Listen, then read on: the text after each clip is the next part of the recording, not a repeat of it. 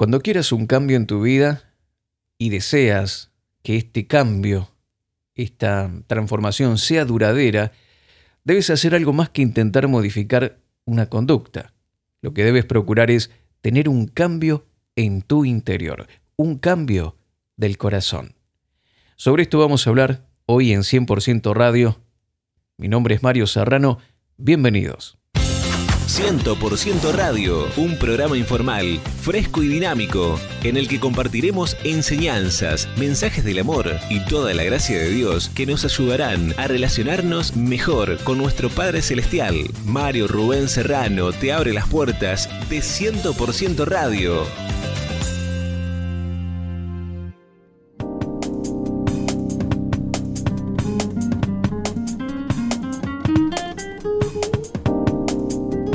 La escritura deja bien en claro que la actitud de nuestro corazón es mucho más importante que nuestras acciones. Dice la palabra de Dios en Proverbios capítulo 4 verso 23, sobre toda cosa guardada, guarda tu corazón, porque de él mana la vida. Este es uno de los tantos pasajes y versículos bíblicos que nos hablan acerca de la importancia que tiene nuestro corazón lo que pasa en nuestro interior. La religión siempre hace hincapié en el esfuerzo personal y en los cambios exteriores, en las modificaciones de comportamientos. En cambio, Dios quiere transformarnos desde el corazón hacia afuera. Este es el método de Dios, esto es lo que funciona, y aunque tal vez digamos, bueno, pero en mi vida yo tengo buenos hábitos, tengo buenas costumbres, me estoy portando como un buen cristiano, pero el Señor no solo quiere que tengas buenas actitudes, sino que su deseo es que esas actitudes nazcan o, se, eh, o sean engendradas, concebidas primeramente en tu interior, para que de esta manera esas actitudes cristianas, ese comportamiento correcto de santidad perdure a través del tiempo. Ya el Señor muestra en la palabra cómo Él estaba en contra de todas aquellas personas que ofrecían algún tipo de comportamiento religioso pero sin un cambio del corazón. Jesús lo expresa de esta forma en Mateo capítulo 23, versículos 25 y 26 que dice, Hay de vosotros escribas y fariseos hipócritas, ¿por qué limpiáis lo de afuera del vaso y del plato? Pero por dentro estáis llenos de robo y de injusticia. Fariseo ciego, limpia primero lo de dentro del vaso y del plato para que también lo de fuera sea limpio. Este es uno de los pasajes, eh, de los tantos pasajes que encontramos en las Escrituras, en donde vemos que Dios se interesa o se preocupa más por tu corazón que lo que haces con tus acciones. Aquí él reprocha a los fariseos porque si bien por fuera parecían ser personas santas, él dice, ustedes se ocupan de lo exterior, limpian por fuera el vaso y el plato, pero por dentro, es decir, el corazón de ustedes está lleno de robo, de injusticia. Fariseo ciego, limpia primero lo que está dentro del vaso, el interior, el corazón, para que también lo de fuera sea limpio. Este es el, y propósito, esta es la manera de Dios de hacer las cosas para que perduren a través del tiempo. Porque como dijimos en el inicio del programa, cuando querés cambios en tu vida y deseas que estos sean duraderos, debes hacer algo más que intentar modificar una conducta o limpiar el plato por fuera y el vaso por fuera. Lo que debemos procurar es tener un cambio en nuestro interior, un cambio en el corazón. El Señor se preocupa mucho más por tu corazón que lo que hacen tus acciones. Mateo capítulo 12, verso 35. También tenemos, vamos a leer estos pasajes que son, son tan importantes. Mateo capítulo 12, verso 35. Toma nota si podés, te voy a compartir al menos tres o cuatro versículos más, pero toma nota de esto. Mateo 12, 35 dice, el hombre bueno, aquí ya no es el fariseo, Aquí ya no es el religioso del cual Jesús estaba hablando, que les reprochó que por dentro estaban llenos de huesos de muertos y demás, sino que dice que el hombre bueno, ¿cuál es la característica? dice que del buen tesoro del corazón saca buenas cosas. En cambio, el hombre malo del mal tesoro saca malas cosas. Vamos a leer Marcos capítulo 7, versos 21 al 23 que dice, Porque de dentro del corazón de los hombres salen los malos pensamientos, los adulterios, las fornicaciones, los homicidios, los hurtos, las avaricias, las maldades, el engaño, la lascivia, la envidia, la maledicencia, la soberbia, la insensatez, todas estas maldades de dentro salen y contaminan al hombre. ¿Te das cuenta que el énfasis principal es lo que ocurre en el corazón? Lo que está pasando dentro de cada uno de nosotros.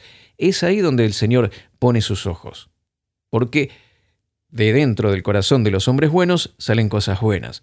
Y de adentro del corazón de los hombres malos salen los homicidios, los hurtos, avaricias, engaños, envidias, soberbia, etc. Es muy importante lo que ocurre en nuestro corazón porque no solo que queda ahí dentro del corazón, no es que vamos a poder tapar las cosas negativas que hay dentro de nosotros por mucho tiempo, porque dice Proverbios 23:7 que porque cuál es su pensamiento en su corazón, tal es la persona. La persona es lo que piensa. La persona es lo que tiene dentro de su corazón. Por eso, para que haya un cambio verdadero, no alcanza a modificar algunas conductas. Tenemos que modificar nuestro corazón. Nuestro corazón controla lo que decimos y controla también lo que hacemos. Todo lo anterior es producto de nuestro corazón. Todas estas cosas malas que salen del corazón y que luego se reflejan en la vida cotidiana, tienen un origen y es dentro de nosotros. Ahora, lo opuesto a las malas actitudes también es verdad. El amor, el gozo, la paz, la paciencia y los demás frutos del Espíritu también son productos de lo que cree nuestro corazón. Porque la razón por la que el corazón responde de forma negativa es porque permitimos esto es, esta es la razón por la que el corazón responde de forma negativa y es que permitimos ser dominados por cosas externas o cosas físicas en lugar de la palabra de Dios. ¿Mm? Debemos permitir que la palabra de Dios domine nuestro corazón, lo que pensamos, lo que meditamos, y no las circunstancias externas o las cosas físicas que tal vez son las que perciben nuestros sentidos. Ahora lo vamos a explicar un poquito más y vamos a ver cómo el apóstol Pablo trata de enfrentar estos problemas en la vida de los creyentes de, la iglesia de Corinto, en, en, Éfeso, la iglesia que estaba en Éfeso también, a los creyentes de ese lugar. Y vemos también, vez tras vez, cómo él de la misma manera trata de enfocarse en lo que ocurre en nuestro corazón para que el cambio realmente sea verdadero. La razón por la que el corazón responde de forma negativa es porque permitimos que sea dominado por cosas externas o físicas en lugar de la palabra de Dios. Nuestro entendimiento es oscurecido, nos volvemos insensibles a Dios cada vez que permitimos ser dominados por nuestros cinco sentidos o las cosas que pasan eh, por fuera. Y no permitimos que la palabra de Dios sea el eje de nuestra vida. Cuando actuamos de esta manera, cuando dejamos la palabra de Dios de lado, en realidad lo que ocurre es que nuestro corazón comienza a endurecerse. La palabra endurecerse, de acuerdo al diccionario, significa frío, insensible, sin sentimiento e inflexible. Y cuando nuestro corazón se endurece, es un corazón que se hace insensible hacia Dios. Se hace insensible hacia su palabra y por el contrario, se vuelve sensible, abierto y dominado y controlado por nuestros sentidos físicos y por lo que pasa a nuestro alrededor. Las personas cuando se dan cuenta, la mayoría de la gente cuando se da cuenta de que sus acciones están siendo controladas por su corazón y causando problemas para sí mismos y para otros, lo resuelven con un cambio de comportamiento. Intentan cambiar sus acciones su forma de proceder sin cambiar su corazón. Y eso nunca funciona a largo plazo. Sí, mi querido amigo. Eh, la gente quiere que cambie su comportamiento, que cambien sus cosas negativas, la forma de hacer determinadas cosas que no son buenas, pero para ello es necesario un cambio desde el corazón. Y para eso es necesario que también te asegures que la palabra de Dios es tu influencia dominante. ¿Qué es lo que domina tu vida? ¿Lo que Dios dice? ¿La palabra de Dios? ¿O tus circunstancias o lo que perciben tus sentidos? El apóstol Pablo más de una vez trata de poner en práctica este método diciéndole a los corintios, ellos eran una iglesia, ustedes recuerdan, que tenía problemas, serios problemas de divisiones, problemas, eh, pleitos entre hermanos, se hacían juicio unos a otros, había problemas eh, de índole sexual, problemas también con prostitutas, cosas que no eran convenientes para los hijos de Dios. Ellos como creyentes en Cristo Jesús, no era conveniente que vivan de esa manera. ¿Y qué hace Pablo? Les reprocha, les dice, ustedes tienen que cambiar su comportamiento, ustedes tienen que dejar de hacer esto o lo otro. En realidad, él utiliza este método o esta forma de encarar y resolver el problema tratando de llegar al corazón de los creyentes. Había un problema en el corazón de esta gente por la cual hacía estas cosas y los confronta con la palabra de Dios. Por ejemplo, ellos tenían problemas con eh, el abuso de los dones, ¿sí? Estaban llenos de los dones del Espíritu y los utilizaban de manera incorrecta. Entonces Pablo, ¿qué es lo que hace? ¿Qué les dice? Bueno, en 1 Corintios 12.1 dice, no quiero hermanos que ignoréis acerca de los dones espirituales. La ignorancia acerca de cómo hacer las cosas y cómo eh, funcionar en los dones espirituales, producía todo tipo de descontrol. Entonces Pablo dice, y ataca la ignorancia, ataca su inmadurez, diciéndoles, ahora les voy a explicar cuál es la manera correcta, porque el problema no es que ustedes no tengan poder o que el problema es que no saben cómo hacerlo, y yo les voy a enseñar. Y pone aquí una serie de consejos, y aquí entra en acción la palabra de Dios, el consejo de Dios. Si ellos continuaban haciendo lo que la palabra de Dios decía, iban a poder funcionar en los dones del Espíritu de manera ordenada y decente. Luego el apóstol, para tratar otros temas que tienen que ver con la santidad, con no unirse con, con otra persona que no sea el cónyuge, ¿sí? el esposo, la esposa, y ataca estos problemas sexuales y les dice, ¿no sabéis que sois templo de Dios que el Espíritu de Dios mora en vosotros, Pablo lo que está recordando, le está haciendo ver que tal vez ellos estaban en ignorancia con respecto a esto y debían tener la certeza de que ellos eran templo del Espíritu Santo. Y si son templo del Espíritu Santo no pueden tener estas prácticas. Otro problema de ignorancia que aquí el apóstol menciona. Ellos se peleaban entre ellos, se juzgaban entre ellos, iban a los tribunales eh, seculares. Y dice el apóstol Pablo, ¿no sabéis que los santos han de juzgar el mundo? Y si el mundo ha de ser juzgado por vosotros, ¿sois indignos de juzgar cosas muy pequeñas? ¿Sí? Otra vez el apóstol utiliza la palabra no sabéis. Evidentemente no lo sabían, por eso actuaban de esa manera. Luego, por las prácticas y los pecados que ellos cometían, también dice 1 Corintios 6:9, no sabéis otra vez, que los injustos no heredarán el reino de Dios, ni los fornicarios, ni los idólatras, ni los adúlteros, ni los afeminados, ni los que se echan con varones. Entonces, ¿por qué viven de esa manera? Si ustedes ya no son más ese, tipo de personas, ¿acaso no saben? y sigue también eh, hablando en 1 Corintios 6:15, ¿no sabéis que vuestros cuerpos son miembros de Cristo?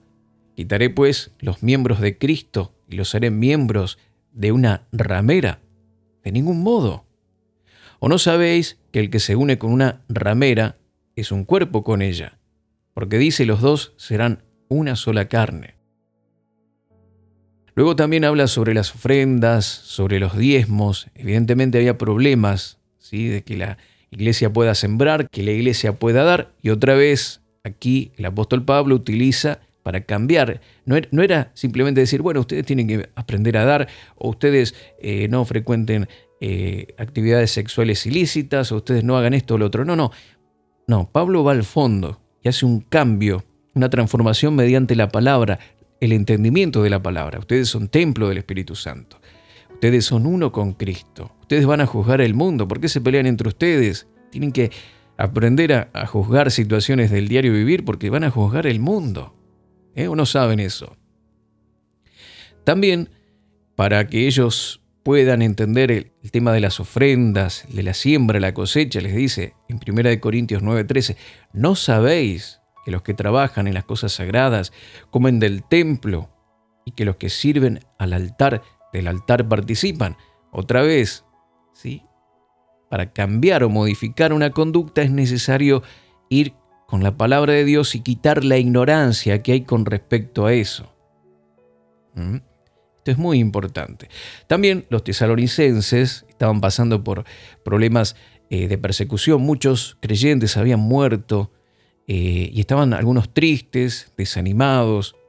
¿Cómo Pablo enfrenta esta situación y les dice, no ignoréis esto, ¿sí? que el día del Señor va a venir él vendrá en las nubes, los muertos en Cristo resucitarán primero, luego nosotros los que hayamos quedado nos uniremos juntamente con ellos en el aire. Por tanto, anímense unos a otros con estas palabras, no ignoren esto, por eso es que están tristes. Siempre que hay una conducta o algo que no es correcto en nuestras vidas, es porque hay una interpretación o un conocimiento limitado acerca de eso y necesitamos tratarlo. Hay gente que vive condenada, siempre se siente como que hay una nube de separación entre ellos y Dios. Bueno, ellos tienen que entender y comprender que si ellos han aceptado a Jesús como su Señor y su Salvador, ninguna condenación hay para los que están en Cristo Jesús. Ese entendimiento te libera. ¿Sí? ¿Te libera de qué?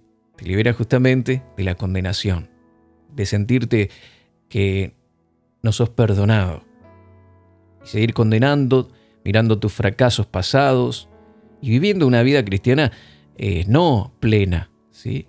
sino una vida cristiana a medias, porque vivís con esa sombra, esa carga del pecado, de los fracasos del pasado. Todas las actitudes y cuestiones que en tu vida eh, están funcionando mal es porque hay algo ahí que no has entendido, que no has comprendido, que estás ignorando y tenés que ir a la palabra de Dios ir a la palabra de Dios, ver lo que dice la palabra de Dios con respecto a esto, tratar con tu corazón, permitir que la palabra de Dios tome dominio de ti, que lo que ella dice sea mucho más importante que lo que dicen las circunstancias o lo que están dictando tus emociones. Cuando pones la palabra del Señor en el primer lugar, esta es una clave importantísima para que no seas más la misma persona, para que salgas del fracaso, para que salgas de la adicción, para que salgas de esas actitudes y costumbres que no puedes dejar, que como hijo de Dios no son para vos. Ya deberías haber abandonado todo eso y vivir en victoria. Pero hay situaciones que todavía no has resuelto en tu corazón y el Señor quiere llegar allí. Y el primer paso es que decidas darle preeminencia a la palabra de Dios en tu vida. Si pones en práctica esto, tu vida cambiará. Y no solo vos, sino todo lo que está a tu alrededor. Así que mi querido amigo, asegúrate de que la palabra sea tu influencia dominante. Si quieres que cambie tu comportamiento, tienes que cambiar tu corazón. Contactos marioserrano.life.com.ar En Facebook, Mario Rubén Serrano.